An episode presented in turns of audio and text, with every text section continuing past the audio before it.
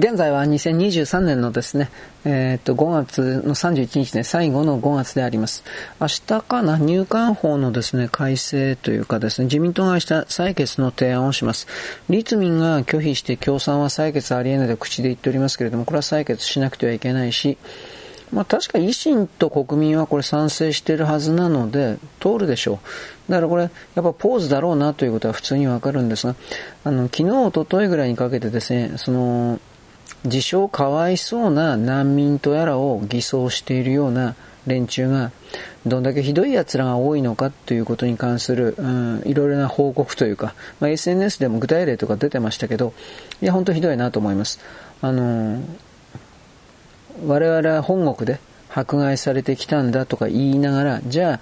迫害されてきたような原因のですね、例えば誰に迫害されたんですかというふうなことを聞いたらそれに答えられなかったりだとか、麻薬の密売やっていて犯罪者として追われてどうのこうの、じゃあ麻薬の色は、運んでいた麻薬の種類とか、名前は何ですかとか、何にも答えられないんですって。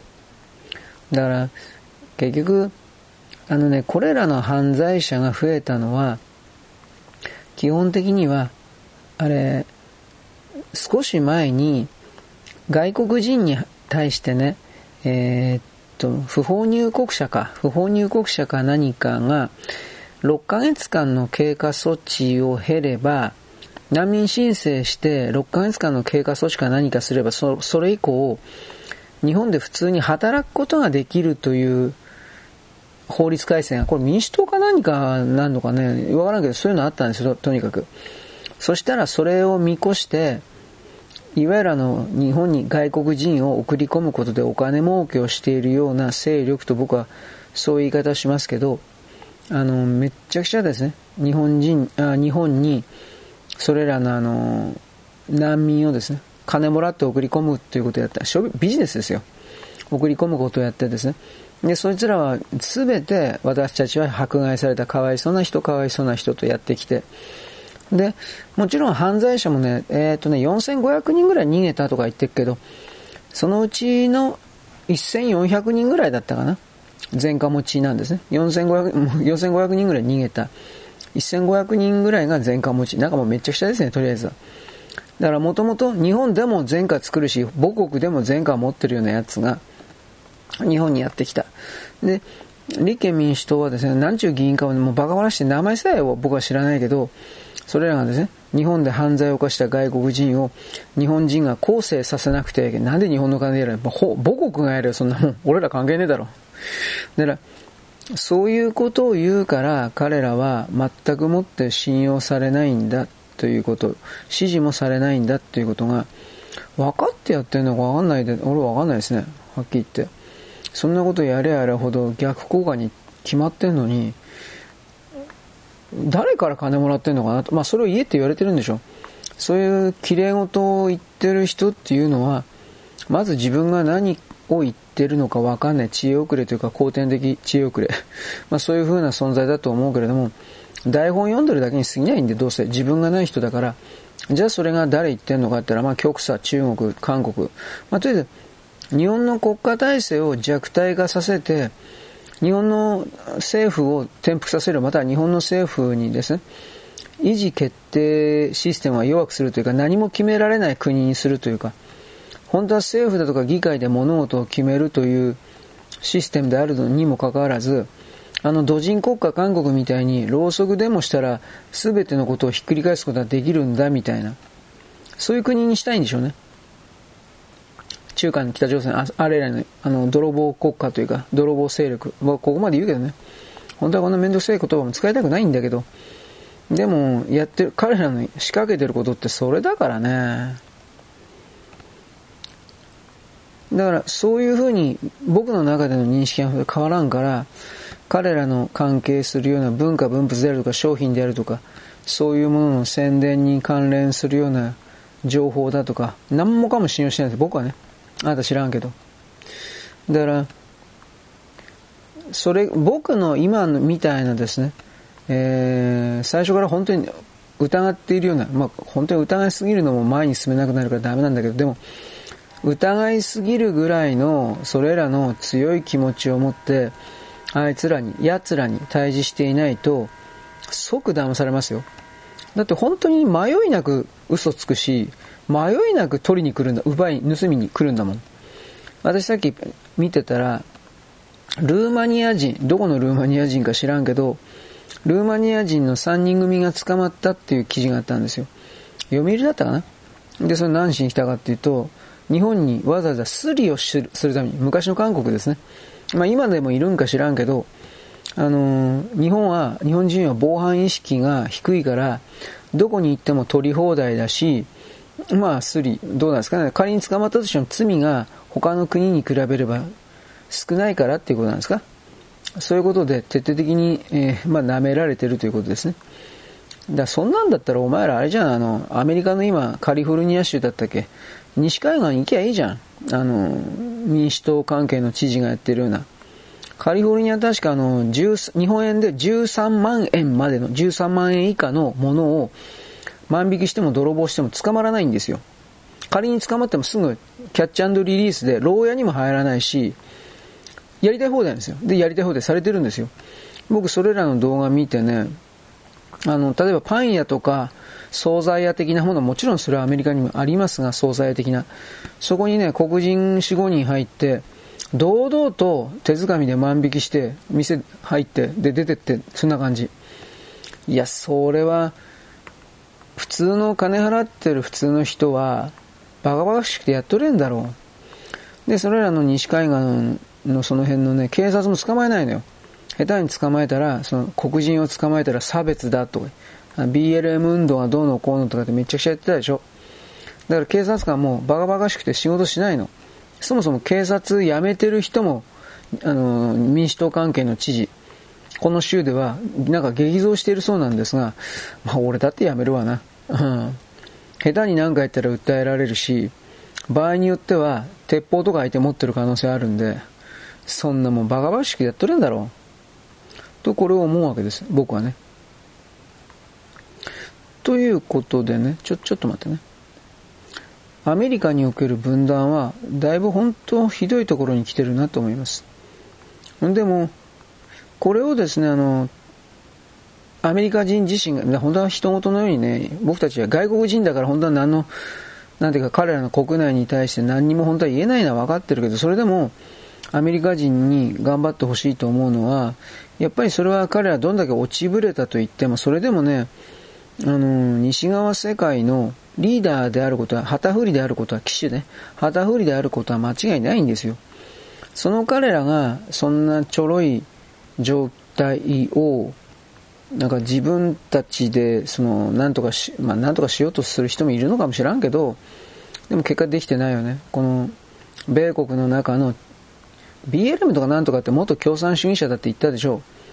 う。あの、もともとはアメリカ共産党だとかああいうものにつながるような、ソ連が解体して、看板変えて、あいつらはね。で、BLM とかなってるの、環境保護であるとか、人種差別、黒人守れ的な。で、昔はソ連が金出してたけど、今は、あのー、なんちゅうの？ロシアじゃなくてあの、中国が金出してるの。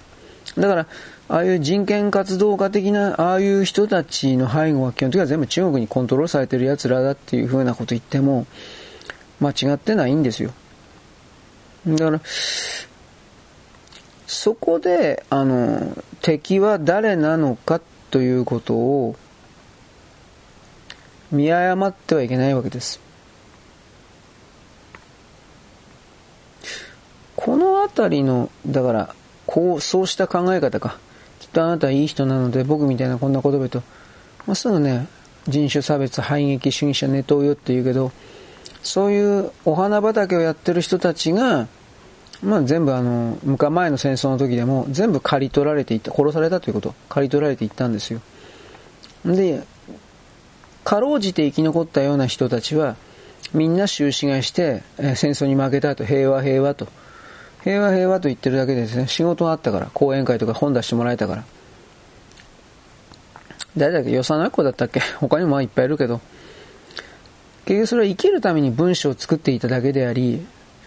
消費者の側も所詮そんな奴らだって、あの小説家なんてそんなもん、そんな奴らだと。自分の信念に準じて死ぬだとか、そんなこともできないような卑怯者じゃないかと。卑怯者ですらないけどさ。だから、人間は何のために生きるのかということにおいて、この小説家でもマスコミでも何でもいいけど、ね、文筆家でも評論家でもいいけど、所詮自分たちは楽しみのための、一時の暇つぶしのための娯楽の文章を作ってるだけであって知らせるとか伝えるとかいいけど、その中にあなたたちは第三者をコントロールする意図を入れ込みすぎていて、自分の脳の中の理想を実現化するために、あの、自分の言葉が上手に書けるからといって、ね、その消費者を自分の区物ですね、のように使うということをやりすぎた。僕はそういう態度は非常に良くないと思う、彼らの中で。だからでも僕は、なんだろうね、文章なんていうのも結局それは商品でしかないっていう見方は僕はできてるから、だからその新聞社でもテレビでも指揮者でも何でもいいけど、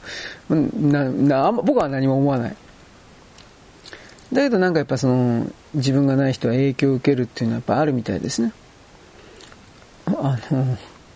そんなすごい人たちはそもそも青木なんとかでも何でもいいけど、青木聡でも何でもいいけど、そもそもはなんでそういう人たちが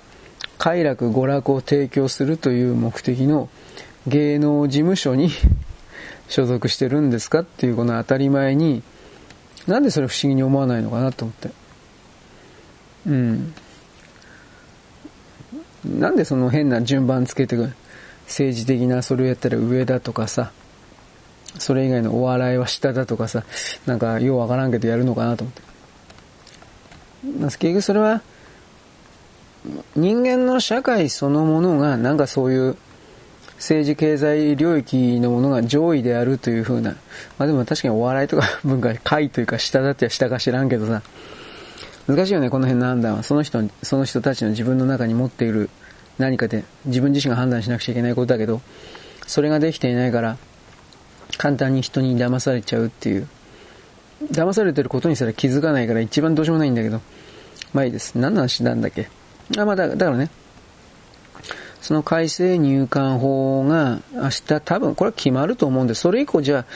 どうやって、あの、この左側ですか。抵抗するのか。ここまでしつこい動きを粘着的にやってて間違いない資金が供給されてるから、その資金がどこから供給されてるのかといえば、まあ外国でしょう、普通に考えて。あと人権に関わるような部門で厚生労働省関係の、あの、局査の、うん、まあ公務員たちという言い方をするけど、全部ではないないけど、新しい天下り先ができれば万々歳だという、その考え方のもとに、国民の負担なんかどうでもよくて、何の役にも立たない無能な文化人、文化系の、文化系でもいい人いるはずなんだけどね、いや、いるんだけど、これらの取ることしか考えていない脳の中のできもしない理想を人に押し付けるような左側っていうのは、大衆庶民を結局餌だとか養分だとしか本当に思ってないから、このあたりですよね。いやいや、ちょっと勘弁してくださいよ、みたいな。まあ僕はそう思うんだけど、とにかくですね、我々はやっぱりこういう動きを見るときに自分のことを自分で何にもしてこなかったなっていうことよくわかる。まあ、それだけあの日米の安全保障条約というのは日米軍事同盟というのは本当にすごいものだったんだなということもよくわかるんですよ。これらの日本の入管だとかそういうですね、外部から入ってくるようなスパイ、敵に準じるような何かを防御するような全体の動き、それらの情報収集とかなんかどうせ米軍がやってたんですよ。ソ連があった頃は。で、それを日本の公安筋とか警察だとか、そういうところに間違いなく教えてたんですよ。それがあったから、あの、日本の昭和と平成の10年ぐらいの時代においては、10年までぐらいは、まだなんか守られていたというか、それはあったんですけれども、今はそういうこと全くないですよね。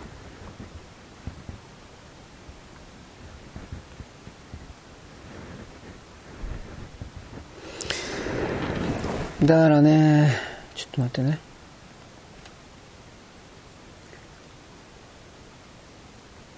それら含めて、自分たちが本当にどうしようもないほどちょろかったということも見直して、そして腹の底まで納得して、ああ、だ、俺たち本当にダメだったんだ納得して、で、反省するのはそこまでで、反省したら下で、そこからその後で自分を変えていく、全体を変えていくっていうことを、僕は俺はどうやってもやっていく必要があると思ってますよ。僕はね。あなたはどうか知らんけど。はい。ということでね、うまいこといかんね。個人作業してんですけど、まあいいや。というわけでですね、よくしょ。まあ激動の形はこれからもですね、人々、あなた私に違う風に見えるんだけど、それは持ってる背景情報がどんなものかによって変わるんですが、その背景情報と言われるものの質をちょっと増やしていただきたいかなと、これ思います。はい、あと、え場所変わってます。あの、直近の話だったら今日でしたっけ？北朝鮮があの、6月の10日までぐらいだったと思いますけど、ミサイル、まあ、彼らは人工衛星と言ってるけどね、それのロケット飛ばすとか言ってて、今日撃ったみたいですね。発射したというか。で、そのことで、途中までなんかレーダーに映ってたけど途中からなくなったんで多分爆発したかなんか分解したかじゃないかっていうふうなことを言ってました。これどこからどこまでっていうのはありますがまあそれだけあれだけの質量のものをごまかすということはなかなかできないんで多分おそらく本当だろうという言い方をしますけどそれが北朝鮮の工業技術の未熟さから来るものかえー、サイバーテロ的なものから来るものか僕はちょっと分かんないですね。あのー、ロケットのあれ寸胴の丸い円筒形にあなたイメージするかもしれませんけどあれミサイルのミサイルなんかもそうなんですがあれ例えばほんのちょっとでもへっこんでたり盛り上がってたりなんかする均質な材質でなかったとするでしょう。そうするとですねあの空気抵抗の関係で例えばミサイルなんかは長距離飛ぶでしょあの一旦衛星軌道に出てそこからビヨンとまた大気圏に入って落ちてくるわけですけどそれらのうちで、まあ、打ち上がるときもそうですけど、空気抵抗によって、まず軌道がそれていくということが発生します。ほんの少しずつではあるけど。でも最初にそれが発生したらずっと長距離移動したら、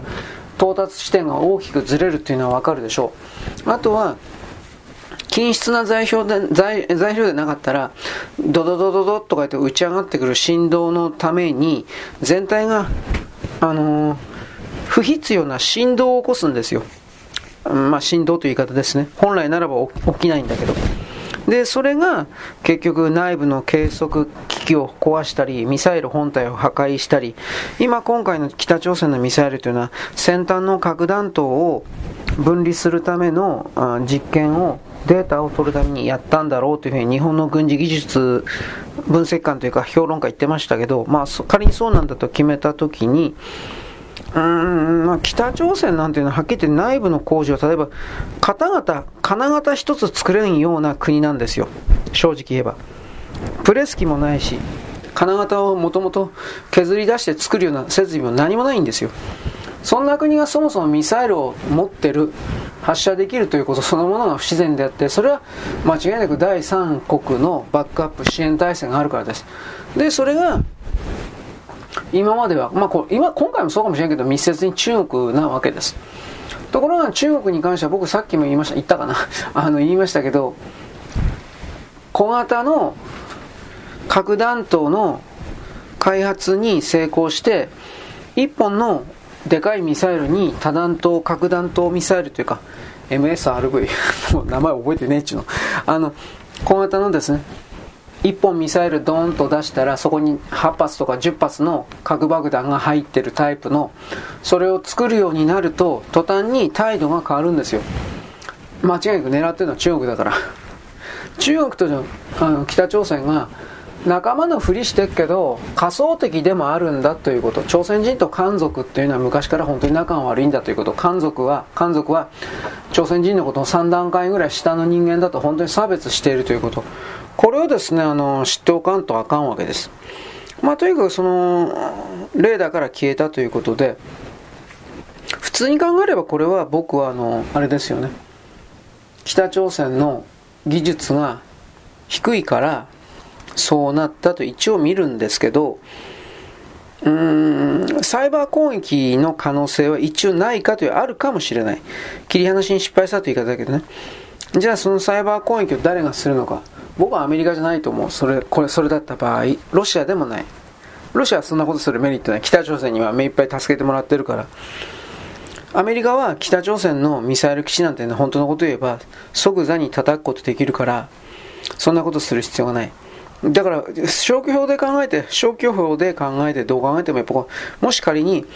サイバー攻撃的なもので制御を全部奪っただとかそういうことがあったとするんだったらそれは中国だと僕は思います。さっき言ったような小型の核弾頭であるとかそれらに関連するようなあの技術開発をさせないということ。だからこういうこともですね裏側の裏っていうわけでもないけどあの中国と朝鮮と言われているもののその何て言うかな関係か本当の関係か。これを知らないことにはなかなかやっぱわ分かんねえというか理解まあ理解的には失礼だけどね。そういう考え方に到達できないというかがあるので私あの冒頭の方で言ったように、えーまあ、ネトウヨレーシストとかって簡単に言う人っていうのは結局のところ何も知らないっていう人なんですよ。で外からこれを言えって言われてる紙切れとか台本読んでるだけなんです。中身ないもんだって俺だってないけど彼らはそれ以上にないからいやそのままでただ年老いて死ぬのかみたいなその人の知ったことじゃないけどさそれはつまんないでしょっていうのは一応僕の立場なんですよとまあ、とりあえず一旦ここで切っておきましょうか。よろしく。ごきげんよう。現在は2023年の5月の31日の、えー、水曜日であります。最後の5月ですね。明日から衣替えです。えー、セクハラ発言禁止。えー、まあ、セクハラじゃないけどね。えー、夏服ですね。え、でも、まあ、そんなに暑くはないよね。であの中国においては上海だったか北京だったかですねあの5月にしては最高の39度だったかな。なんかようわからんけどすごい暑かった。よみたいな形の、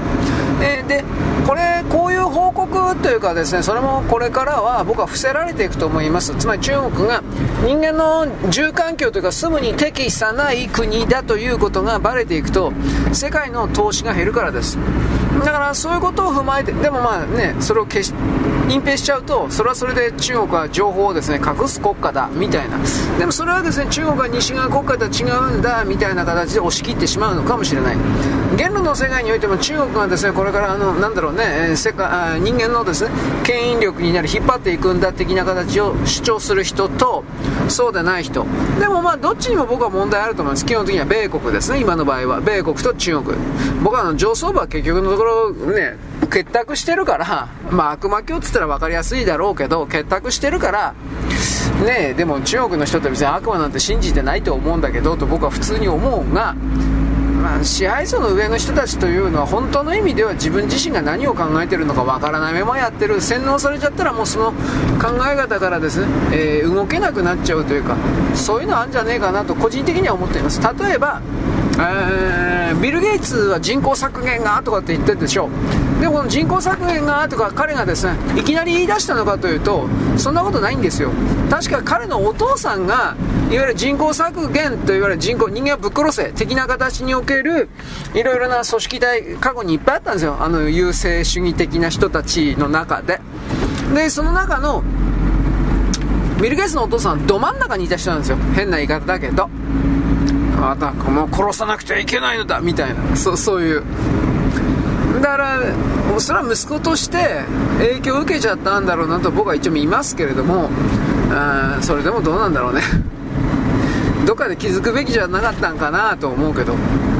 でその状況でその対抗概念としてまるでイーロン・マスクが出てきたよみたいな形言ってるけど俺はイーロン・マスクそのものもなんか大きな意味でコントロールされてるんじゃないかなとこれは本当は思ってるんですが、ね、火星に移住するんでガンダムみたいなこと言ってますけど。うんできないとは言わないよ。できるかもしれないですね。だけどそれが本当の現行の問題解決になるのかなという。えー、人類の中に来るですね一点の、少数の人間が大多数の全ての他の存在を家畜と認識して本当にそのようにですね、えー、処遇する。切り刻もうが何だろうが生殺与奪を勝手にやる。そんなことは僕は許されていいわけがないって僕は思うけどあなた知らんけど。そういうことの戦いがずっと続いていたが、えー、それは隠されていたがようやくなんか表の方向に出てきているかなとは思う思いますがその浮かび上がってる表現を右側の人が、えー、なんだろうね認識して文章にして発信する全体のね文章の構造見え方と左側の人が見て発信するような文章の構造見え方がでも全然違うんでどっち取りゃいいのっていう風になるんですよ。この辺りで僕は面倒くせえなと個人的には思うわけです。で僕はここで例えば星の意識地球と惑星の意識と言ったら面倒くさいな。全部ぶっ殺しゃいいじゃんこういう風になっちゃうわけですよ。お前ら自分で何もできないんだろ？あもう殺せばいいんだよ。こういう風になっちゃうんです僕はそれは勘弁してくださいっていう立場なんでできるだけ、えー、まあ、伝えるつもりなん伝えてるつもりなんですけどどうだろうね。一方的に誰かが勝つということはないんです。それ言論の世界でも実はそれ起きてまして左側の人も右側の人もいわゆる事実を暴くという風な形をやってる人も自分の考えというかですね未来予測的なものが全然当たらなく当たらなくなってきています。僕にはそんな風に見えます。それは彼ら彼女たちが悪いというのではなくてなんだろうねそういう設定に今地球がなってんだろうなと僕はとりあえずは考えています。うん。独り勝ちはさせない的なちょっと違うかな。まあでもそんな感じの。だからそれを踏まえた上でじゃあ予測できるようなこれからの流れはどうすんのかっていうかそんな考え方で行くしかないんじゃないかなと、取るんですけど、なんかだいぶ抽象的なことだけを言っておりますが。あの、米国の中で、まあ日本でもちょっといるんですけれども、トランプ大統領の復活であるとか、Q アノンとか Q だとか、そういうことは覚えてる人はいると思います。で、これは別に嘘だとは言いません。いわゆるあの、米国を、そうですね、3世代ぐらいかけて、解体してしまうというか、まあ、共産表の言葉で言ったら共産主義的な国にしてしまうという意図のもとに動いていた人々という言い方になるし裏側で言ったら悪魔教的なという言い方にもなります。このどちらに関してもあの知識をある程度得ていなければあのこのアメリカで起きている、うん、少数の人間が大多数の人々を家畜として扱うということにおける行動原理というものがちょっと理解できないと思います。なんとなく言っても。それこそロックフェラーロスチャイルドだとかそういうレベルの人にこれらのね言葉を言ってもね通じないんですよ。情報というのは受け取る人もそれなりの知識の幅と深さと広さと演算能力が必要とされます、うん、だから大学生の知識を幼稚園児に行ったってどうにもならんわけです。でトランプ大統領が実際のところ2020年反逆罪国家反逆罪を含めたさまざまな動きでこれらの3世代ぐらいかけて米国を本当に支配しようとしていた奴らを一網打尽にしようとしていたのは事実なんだけれどもこの人々が、えー、米国の中で要は核兵器を核兵器を使うんだということの多分それは本当に使ったでしょう。戦術核兵器をね使ったでしょう。そこから考えた時にトランプ大統領が国家総動員を止めたというのは正しい。本当の意味における内戦にはならなかった。内戦になったらなったでこれらの悪魔教的な人たちは、えー、シナリオはあるんですよ。スペイン内戦かああいう形を多分見越してただろうなと思うんですが。そこでじゃあトランプ大統領は降りたけれども大統領が離れたけれどじゃあその後のこれでもう約3年経ちましたね。3年経って4年目に入ろうとする流れの中で現実はどうかといえば僕はトランプ大統領とそれを支える側の勢力は負けてると思います。64ぐらいで4の方です。国家の権力に一旦座ってしまえばそれがどんなに汚がろうが偽物だらけだろうが何だろうがやっぱり強いんです。その状況で、えー、次の来年の大統領選挙に向かうわけでだから僕は民主党は勝つだろうと言ったのは不正選挙は必ず行われます。でそのことで負けるのはもう間違いないんですよ共和党が。僕は僕の中では間違いないんですよ。だから問題その後なんですよ。あのテキサスが抜けるとか抜けないだとか。ただね僕その2024年の、まあ、11月の末ぐらいの？大統領選挙。その前の段階でいわゆる FED、FRB の制度というものが壊れるかどうかということを見てるんです。でそれをもちろん引き金とするのは何かといえば、えー、半年も経ってないと思うけどシグニチャー銀行だとかさあったでしょ。あれあれあれあれ。あれが本当に今年は多分抑え込むと思うんです。6月1日の債務上限がどうのこうの抑え込んだでしょ。今年は多分無理やりにでも抑え込むと思うけど問題は来年です。2024年の来年ぐらいにこれがリーマンショック的なものがドンと起きたら大統領選挙の前に起きたらどうなっていくのか正直わからんなというのがある。また多分大統領選挙の後でこれが起きるか。これもわからない。だけど金融においても政治においてもアメリカは多分来年24年25年まあ24年だと思うけどぶっ壊れると僕は見てます。じゃあそれは中国のチャンスだねと間違いなくチャンスなんですけど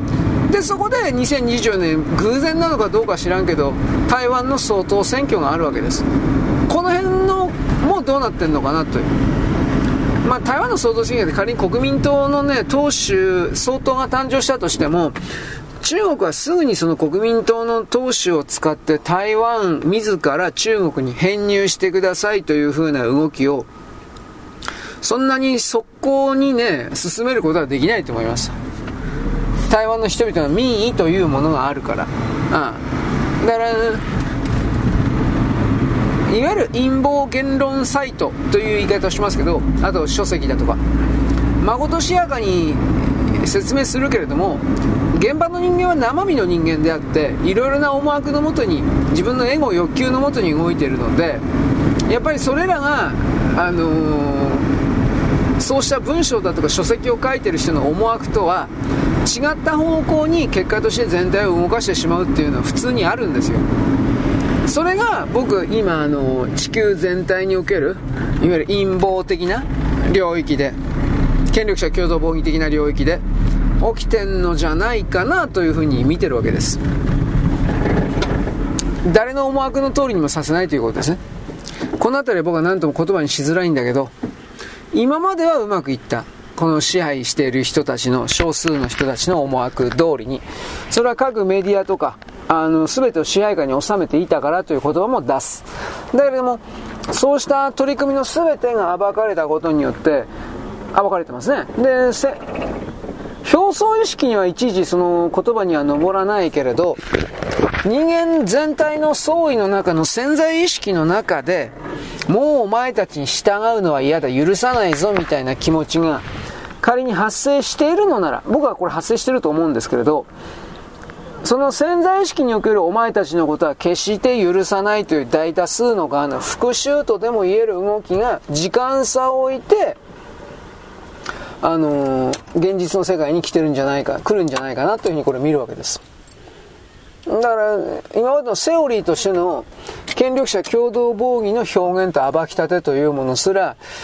うまいこと言ってないなという。で、まあ、ドランプ大統領は勝つんだ、うん。いや、そんなうまく、世の中うまくない。もともと選挙基盤強い人じゃないから。かといってデサンテスはどうかなと思うけど、まあ、イーロン・マスクがデサンテスをしてるっていうところで、あの、イーロン・マスクはね、やっぱりあいつもどっかと繋がってると普通に思うから、まあ、どこと繋がってるかですよね。うん。あいつは外から入ってきた人という言い方をするから、そんなに昔からの米国の何もかもと繋がってる人だとは思わんけど、でもやっぱ繋がってるでしょ。だから、そういう見方を僕たち今まで全然獲得してこなかったから、本当のところ権力者共同防御のことがみんな分かってないんですよ。僕は難しいこと言えば難しくないけど、ということを言ったって誰もついてきてないんですよ。で、ややこしいのはさらに精神世界的な。でも、その精神世界的な、ああいうね、リモートビューイング的な能力があれば、もっと本当は話は簡単なんだけど、持ってないからね、俺は。これから持たないだろうから。持ってるふりをしている嘘つきは世の中いっぱいいるけどさ。そんなのも相手にできないから。あ面白おかしく脚色しながら、しかしなおかつ伝えるって難しいなとか、いろいろ僕はね、えー、えー、混乱、違うな、大の悩んでたり、なんかするわけ、悩んでもいないけどね、するわけです。伝えには意味ないから。うん。伝わってないんですよ、なかなか。はい、よろしく。ごきげんよう。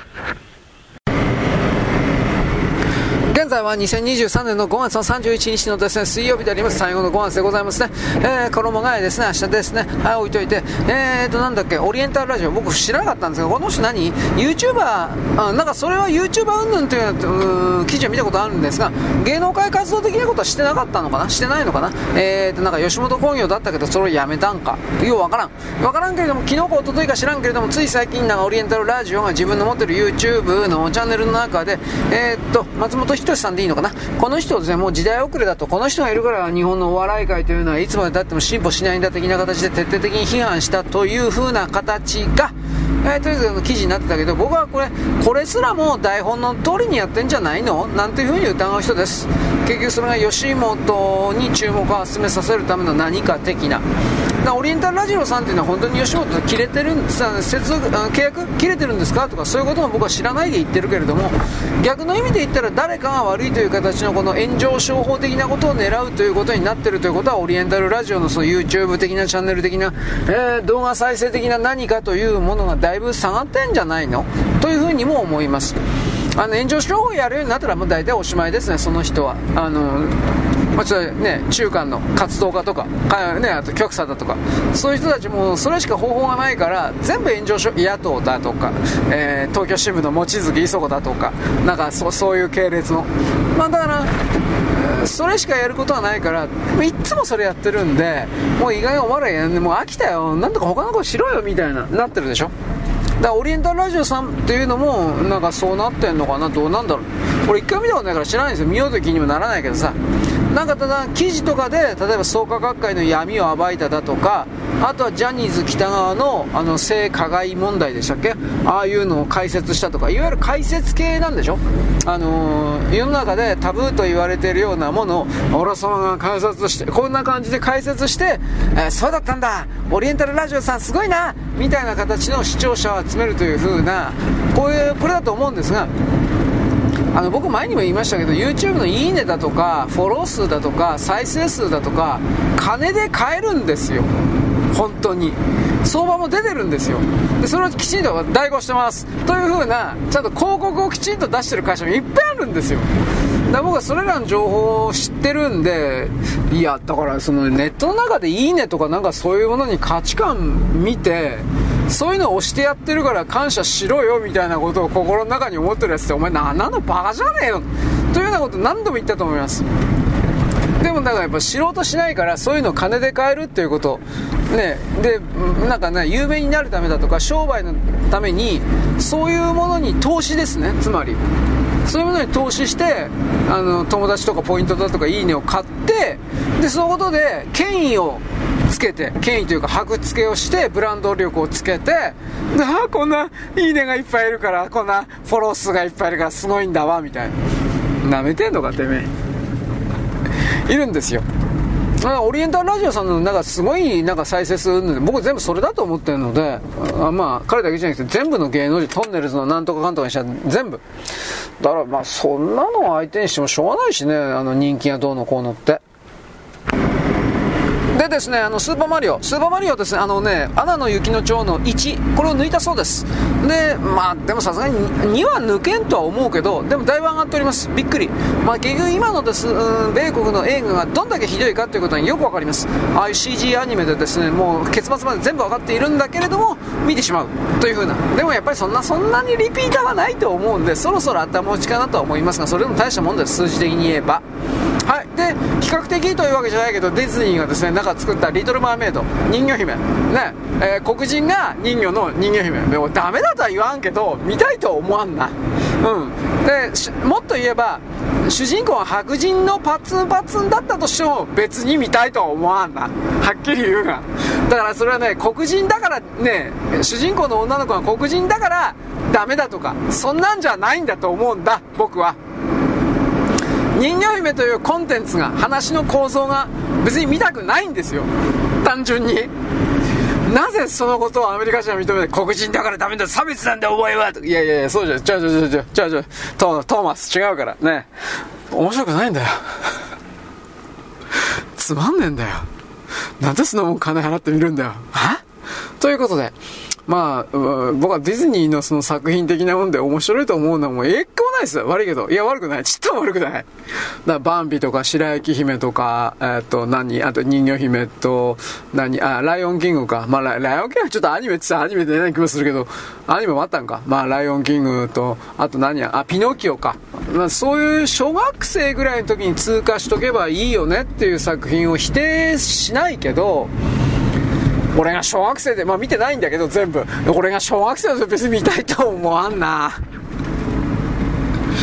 それだったら今だったらコナンとか見るんじゃない？普通に。と、ここまで思いますけどね。まあ、ディズニーなんていうものはですね、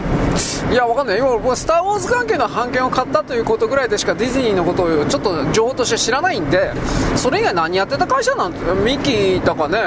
なんか、そんなんしか知らんしね。まあ、アナ雪の女王は多分あれオリジナルなんだろうし、そういうオリジナル系のディズニーの CG アニメ的なものはきっといっぱい出てるんだろうが、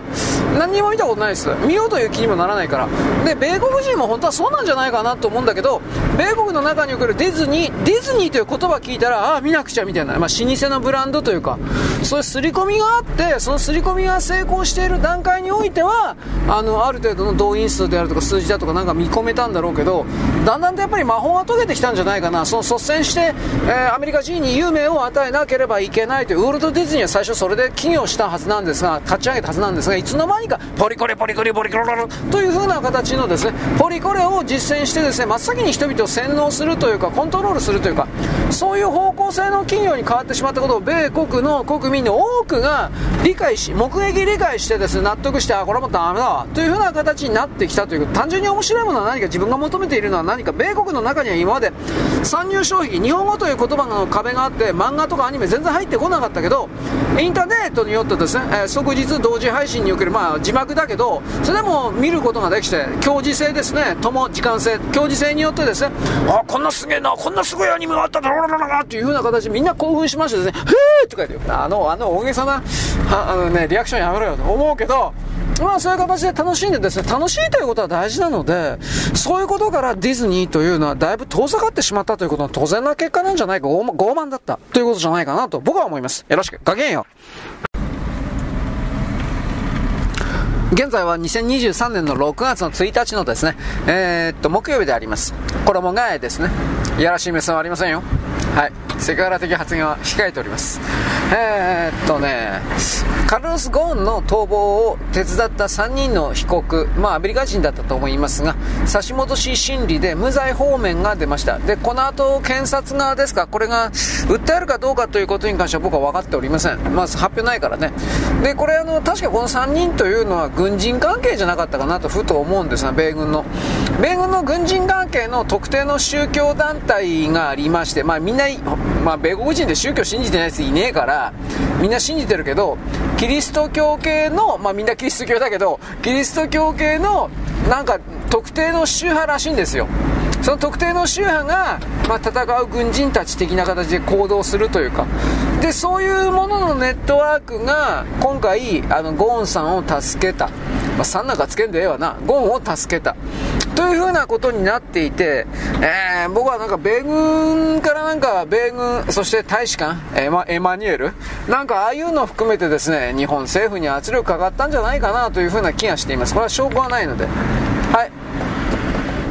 で、エマニュエルがとって LGBT がどうしたこうした。あの、片山さつきさんがちらりと3日、2日前に言ってたんかな。えー、っとね、G7 がどうのこうのということにおいて、なんで日本は LGBT らロロロロという法律をなんか早くせえてロロロっていう風なクレームはゼロだったそうです。はっきり言って。誰も問題にしてなかった。アメリカですらも。だからそこから踏まえて今回の動きというのは本当に何だったのかという結局それはエマニュエル大使と言われているものの、まあ、セールス活動というか私は仕事してますよ。使える人間ですよ。というふうな、まあ、なんかそういうくだらねえ思惑というか邪悪な薄汚い思惑が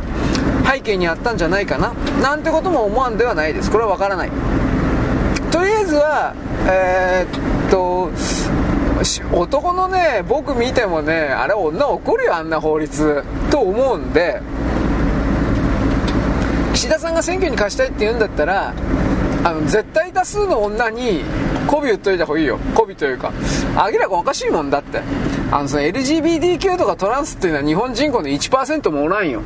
0.000の世界。間違いなく。だから、そういうものにおもねって、選挙の票田、ね、女の票を失うっていうのはバカのやることだわ。ということで僕はこの動きはどうなるのかなと思ってぼーっと見てます。俺何の決定権もないからね。ただまともで選挙のことも考えている政治家だったらこれは流す、廃案にする、なんかうまいこと。僕知らなかったけど廃案になっちゃった、みたいな。こんな感じで。だからこれはどうなるか分からないまあ今ほら息子さん名前忘れたら岸田の息子バカみたいな顔してるけどいやバカだけどあれどう見だってね顔してるけどさボーナスもらわないよララララなんかよく分かんないけどなんか退職金もらわないとかボーナスもらわないとかなんかでこんなものは偽装に決まってて嘘だとかなんかどう分かんないけどね俺は評判悪いみたいね。そういうことで今だから選挙はしないと僕は思うよ。ああいうくだらねえことがいろいろね、ボンボンがいろいろ起きたから。と思ってはいるんですが。はい、国内。えー、っとね、物価高が、まあ、食料品含めて物価高がやっぱひどい。しかしなんか一応だいぶ値上げラッシュなんだけど、えー、今月6月前でかな。大体一応一段落したらしいという報告がなんかうさんくさいな。まあなんかそうらしいけどどうかな。なんかなんかだいぶ上がってるような気するけど。という風な形で。でねえー、っとね韓国からね海苔をたくさん買ってるそうだからあの健康に注意する人は加工食品でコンビニのおにぎりだとかあと外食行ってですね海苔が入ってるのは食わない方がいいよと僕ははっきり言っておきます。風雪のルフです風雪のルフまあ、あのね日本の海どんどん綺麗になったもんだからいわゆる栄養としてのリン酸か。いわゆるあの排泄物ですね。だあの大体は。あと下水と。そういうもの全然海にもう流さなくなったもんだから下水施設すごい発達して逆に綺麗すぎて海藻だとかが育たなくなったんだって。なんか本末転倒だなとだから瀬戸内海なんかねその糞尿糞尿ねそういうものを流すわけにはいかないし流さないけどどうすんのかね下水処理甘くするわけにもいかないしね。なんかね化学肥料でも巻くんかね分からんけどいわゆるその昆布わかめを生育を良くするために大体リン酸塩でいいのかな？リン酸塩リン酸を中心とした、えー、栄養物をちょっと流してみようかみたいな試しにみたいな。それが去年だったか2年前ぐらいからですねなんか動いてるというの。これはえっ、ー、とねえっ、ー、とね NHK の E テレのね日曜日の深夜あたりにやってんじゃなかったな、えー、地球ドラマチックじゃなくてなんとか科学とかってやつ。名前忘れちゃったよ。でなんか報告したい海が綺麗になりすぎて逆に弱ったとかっていう特集をしてたんですよ。確か。はい。まあどうでもいいです。じゃあどうでもよくはないんだけど。で、えー、日本のバイヤーがいわゆる中韓国の海苔を山ほど買った。だって韓国海汚いから。ね。あの下水処理全然できてないから。はいね糞尿とか垂れ流しだから。ねそんなもん食いたかねえよ。僕は嫌です。ということであの貴重な情報だったんででセブンイレブンとかあの辺のおにぎりのね海苔は全部韓国だそうなんで。いやいらねえいらねえ。あとねまあ、加工すどうなんかね加工する前の段階に来る海苔なのか加工した後の海苔なのか俺分かんない。加工した後の海苔だったら一発分かるんだけど大体油塗ってあるから。韓国の。いらねえ。セブンイレブンまだ韓国フェアとか言ってバーカ。あんなまずいあんな一連のまずいもんを陳列するんじゃねえよ。と僕は思います。韓国風たくあんたくあんごまなんとかおにぎり。油だらけ。いらねえ。腹壊すわ。ということでえー、なんかあなたにあなたにですねお好みのヘイト的なですね、えー、内容をお送りしております。あなたはネト用なので聞いてるあなたは男女含めてネト用でそれでそれでやっつけろという風な人に決まってるので僕は消費者に合わせてですね上手にしゃべることにですね長けております。というか訓練しております。はい。私の配信を聞いてるようなやつはですね、えー、男女含めて海外含めてバカしかいないので私がバカだからです。俺は俺がバカだから俺がバカなのに頭がいいやつなんかその聞くわけねえだろおめえ。あ？ということを僕はあなたに何でも言うわけです。ね。私は偏差値30です。いやもっと悪いかもしれない なんだっていいよもう。ということなんでですねうんあとは何があったかな。あこれ大事ですね。あのー、ロシア、2日前かな、あモスクワに、えー、っと無人機が突っ込んで、住宅に突っ込んで、2人ぐらい死んではいないけど、怪我したんじゃなかったかな、僕はちょっとこの辺情報詳細知らんのですが、でそれを受けて、プーチン大統領とかペスコフ報道官とかいろいろな方々が、あのー、我々はピンポイントでウクライナの軍事施設を狙ってるのに、ゼレンスキーたちは明らかにテロ行為をしていると、これ許せん。ということで、えー、攻撃を強めるべきではないかみたいな。議会ロシアの議会でもそういう声は、うん、強まってるんだそうです。どうなんでしょうかね。で口差がない人は自作自演ではロシアの。みたいなことを言っております。どうかな。そんなことする必要俺ないと思うんだけど。何度も言ってるけど、ね、ロシア負けてないんですよ。なんでそんな変なことする必要あるんですか。ことでうーん多分これ反転これね多分反転攻勢とかって言ってるけど反転攻勢できできないからウクライナが。だからその考え方でウクライナの情報部何ちゅうとこだったかな？SVR あ違うロシアか、まあ、ウクライナの情報局がね破壊工作したんじゃないかっていうことで。これなんでええかというと昨日の段階でイギリスの防衛大臣の人がね、えー、ウクライナの軍隊、ウクライナ政府というのは国境線を越えてロシアの内部に攻撃するということも防衛の中に入るというふうに、いやそうかな、防衛の中に入るというふうなことをイギリスの国防大臣が、どうなんだろう、俺、全文読んでないから知らないけど、個人的見解で言ったのが、あどうかな、イギリス政府としてそんなこと言えないと思うけど、ね。で、これがですね、えー、と、ウクライナの連中が今回のモスクワに、えー、っとね、セスナ型っぽいあんまり高速ではない形のドローンドローンというか無人機というかね、うん、ジェットタイプではない。ジェットタイプのやつっていうのはトルコが、えー、っと世界中に売ってるバイバイラクルだったかな？バイタクルだったかバイラクルだったかなんかそんなような名前のやつ。ね。あのー、ものすごい性能値段の割にものすごい性能いいからこれはあの戦争の初めの方で初めから中の方で、えー、っとウクライナトルコからバンバン買ってでバイラクタルだったかな？でロシア兵が相当死んでんですよ。このトルコの無人機で。特攻型ですよ。なんだかんだ言うけど。一応無人機でなおかつミサイルを積んでるやつとか爆弾積んでるやつもあるけど火薬つ本体に火薬積んでて突っ込んでてドカーンって。そういうのが山ほどあるという。だからまあ、あのヘリコプター型っていうかセスナみたいなタイプだから多分どうかな。でもこれそれもウクライナじゃないかなという気するけどね。ロシアはあのイランからだいぶドローンをドローンというか、まあ、無人兵器買ってるみたいです。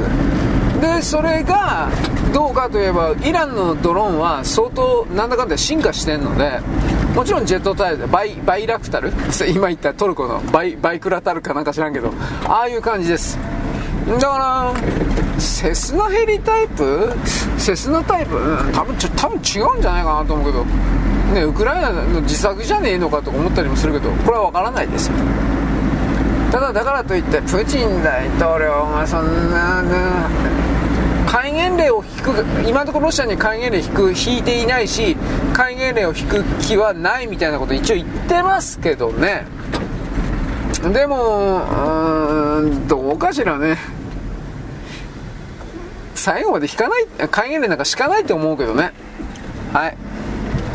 あとは何やったかな。ああ南シナ海か。南シナ海でえー、っと米軍の偵察機だったかな？何だったかな？忘れちゃったけど。なんかそれが公の海上公海上ですね。公の海上の上空を、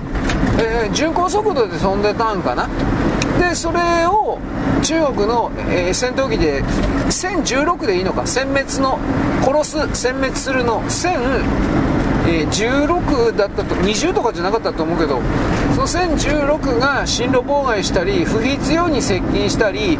あ多分発表されてないけど武器完成レーダーだったか？ああいうのを B とかで当ててるかもしれないですね。分かんない。いや当てたら米軍はこれ見よがしに宣伝するかな。この辺りは何とも言えないけどね。だから中国だんだんね軍の挑発がひどくなってるね。習近平主席は抑えきれてないと思うね。あのこの軍のこうしたやり方に関しては。うん。だからいつかその軍があ一方的に勝手に始めちゃうということも可能性としてはあるねとは言います。どうだろうね。僕はとりあえず習近平主席一般の中国ウォッチャーの人たちは習近平主席はなんだかんだ言うけど地味外本語全部グリップハンドリング、えー、試合コントロールしてるとかって言うけどどうかな？昔あのインドと中国の国境線でインド兵と中国兵がやり合ったんですよ。えー、っと死者1人か2人か、まあ、出たんじゃなかったかな。お互いインド兵も中国兵も武器持ってるとすぐ殺し合っちゃうんで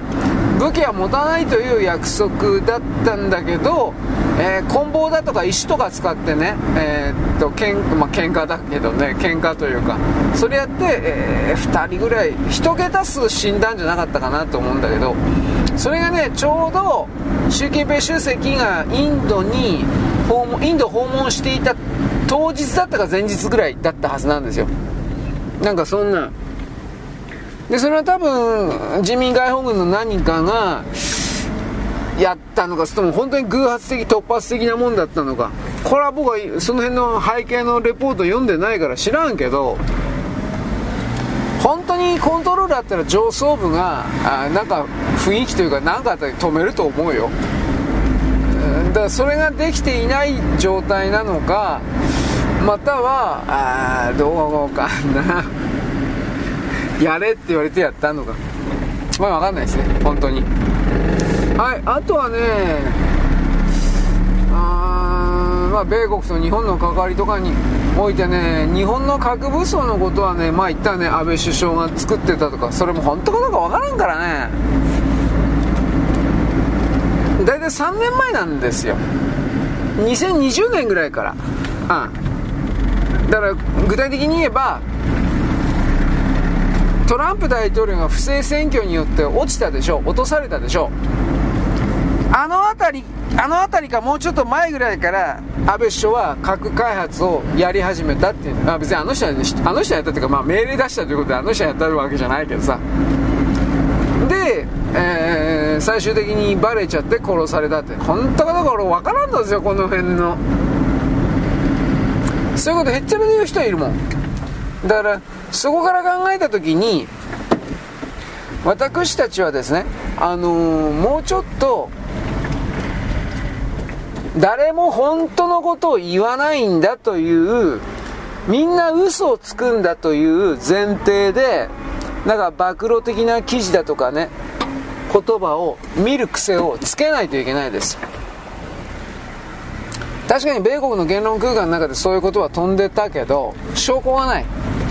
でそんな偉そうなこと言うんだったら証拠出さないといけない。ところが出てないということはまあ米国の場合それが本当だったら証拠が証拠付きで何か出した出されたとするんだったらそれはね死者が出るんですよ。本当の話で。殺されるんですよ。現実問題として。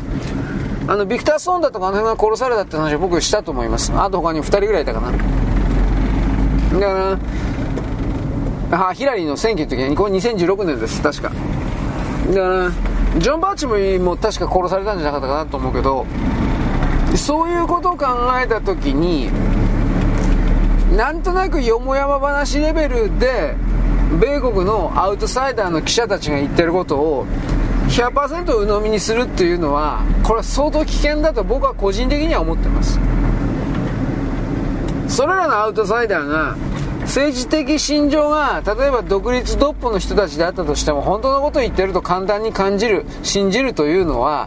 あの迂闊だしそれはあくまでそういう領域を信じてますというその人の信仰問題でしかないわけです宗教的な信仰ね。それを事実だと言っちゃいかんと僕は思う。ということなんでこの辺の動きは僕はちょっとだいぶ遠く離れて見てるわけです。で物事の考え方としてね仮にその安倍首相が本当にその核開発云々の命令をしていた云々に関してえー殺されて叱るべきだというふうに考えるような人たちの精神構造の方が僕は正直よくわからない。そういうことを言う人っていうのは100%中国の側についてる人なんですよ。人類史的にもそっちの方が正しいと信じ込んでる人であってもはやそこまで行くとそれはその人の経済的政治的心情立場をそこまで固めてしまったんで移動できなくなってる状態としか僕には言えない。うん。あ頭戻りができない。あの意見の修正行動の修正ができなくなってる状態。もう行くしかない状態。前に。から中国は中国は絶対に中国は中国はと。うん。素晴らしい中国は中国。これしか言わない状態。それではダメだろっていうこと。だけどね文章だけだとかねあの講演だけだとかそんなんで食ってる人はあのもうそそっちのせ言葉だけで喋るだけの生活の方が大事になってるから引き戻しがもうできなくなるね修正ができない。これ分かるんですよ。修正ができなくなるっていうのは。それを信奉するような信者であるとか出版社であるとかいろんな人の利害関係がもうガランガランにがんじがらめになってくからもう行っちゃった以上はもうそこ,、ま、そこ行くしかないっていう風な。で自分自身の中でおかしいなと思ってもあの強硬な言葉の自分を演出し続けるしかなくなっちゃうんですよ。だから僕はそういうのも含めて商売左派というやつらがいるんだっていうことを言いました。もちろん商売右翼もいますよ。どっちもいるんですよ。あの愛国であるとか人類愛であるとかそういうことを背景に持ってますみたいなことを偽装してるのはそんなもん持ってねえよ。毎日の生活のことしか考えてないよ。月給だよ金だよ。で僕はそれはダメだとか汚いとか言わないんですよ。そういうことをあの正直に言ってる分には。だけど何ていうかな。間違えてると思うんだったらちょっとねバックして引き戻るっていうかそういうことはするべきなんですよ。はっきり言って。だから安倍首相の存在というものをそこまで貶めて引きずり落とすというふうなことをすれば一体誰が得をすんのかというふうな。そいつをねちょっと考えないといけないんじゃないかなと思います。はい。でそういう人たちは例外なく、ね、例外抜き例外なく中国は結局次の米国の次の覇権国中国になるからうんぬんかんぬんと言うけどあの逆に僕言うけどそれをしちゃいかんからみんなで知を絞るという意味において、えー、いろいろ言わあの、ね、伝えるとかやらないかんのじゃないの。ということを言うわけです問題のない国はないけれどもあのー、明らかにこの独裁国むき出しですよね中国ってで今の去年の2022年における中国の本当にあれらのね、本当のインタビュー的なものは普通の中国人かところあれすら疑ってるか疑わしくてしょうがないんだけど、そういうことの概念から捉えるとね、あのー、あれが本当だとするんだったら、未熟なやつしかいねえじゃん。とこうなるんですよ。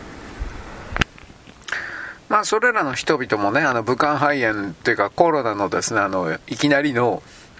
えー、まあ、なんだっけ、ノーガード。ノーガードという言い方ですよね。これになって、大量の死亡者、家族がみんな死んだとか、そういうことで、うーん、政府を信じられなくなった時、今までは政府のことものすごい信じてたくせにね、共産党の政府のこと。自分の身に何か起きないと人は変わらないんですよ。それですら変わらないやつはおるけど。で、じゃあそのね、家族、自分以外は全部死んだ。だからそういう記事見ましたよ。いくつか。SNS 的なものも。でもじゃあだからといって一人ぼっちになってその人たちが政府を恨むか中国の国家を恨むかどうせ何もしないでしょ。できないでしょ、どうせ。だから、僕は前にあの力の弱いものがどんどんと口の歯が抜けるように死んでいくだろうっていう風な言い方をしたけど、これからもそれは多分続くんだろうなと思います。で、気づいた時に後ろ振り返ったら誰もいないというか、多分その流れにもう入ってるんだろうなとは思うけど、しかしその中でも自分を含める国を含める周辺がなんか変だなと。で、気づいて行動を変えれば、なんかひょっとしたら助かるって言ったってよくわからんけど、そういうこともあり得るんだけど、今のままではどうにもならないんじゃないかな。で、今のままのその彼らが、えー、10年、20年生き残って、米国の代わりに派遣国家になるっていうのは、もう何を導くとか、もう寄せてくるか分かるでしょ？引っ張り、引っ張ってくるか。思いっきり権威主義なんですよ。だから新しい、どう考えたって新しい身分差別なんですよ。あの人たちは。自分たち中国人をてっぺんに置いて三角形の試合構造を作るだけなんですよ。どこの国行ってもその傾向あるかもしれんけど、あの中国ほどで儒教権、韓国も、朝鮮もそう。俺の見方からすると、その、あいつらほど、儒教権益ほどこの三角形の支配構造というものを強固に求めるような座標はないんです。でもそんなこと言ったら、まあ、イスラム教徒なんかのイランとか、やっぱその辺は、サウジもそうなんかな？まあ、イスラム教徒も相当なんか内部に三角形の支配構造を求めてるな。これも思うけどな。本当のこと言えば。で、そんなことや米国のね、キリスト教にしても、だから原理主義的な人はやっぱそうなってるな。結局こんな風になっちゃうんだよね。ただ、どっちにしてもね、えー、僕は今のその最今最後の文明の最後の流れという風な形で、自分なるものを取り戻すためにはどうすればいいのかっていう風なテーマで考えた時にですね、まあ、少なくともああいうどう考えても独裁国みたいなそういうものの存在をですねまあ消し消せればいいけどね消し去るとかなんかそういうの。できる範囲でそれをやるというか。あの体制をですね全世界の全人類のスタンダードにするというのはそれだけはちょっとやめないと、シャレにならんわ。ということなんかを僕は思うわけです。だから親中派は、まあ、リアリストっていうのとその親中派であるって、なんかやっぱ違うんじゃないかなと思うけどね。所詮それはどっちにしてたら私の今の言葉にしろ、そういう人たちにしろ、意見の一つだってだけでしかないから、問題なのはそれらのことは盲信する人が、まあ、どっちの側についていて、どれだけ堅くななままの状態で自らを、ね、変えようとしないのかとか、そういうところに多分焦点が、問題の解決点が向かうんじゃねえかなと思ったりはしてますけどね。だから人間の悩みに入り込めんからね、その辺は。本当よくわからんわ。はい、よろしく。ごきげんよう。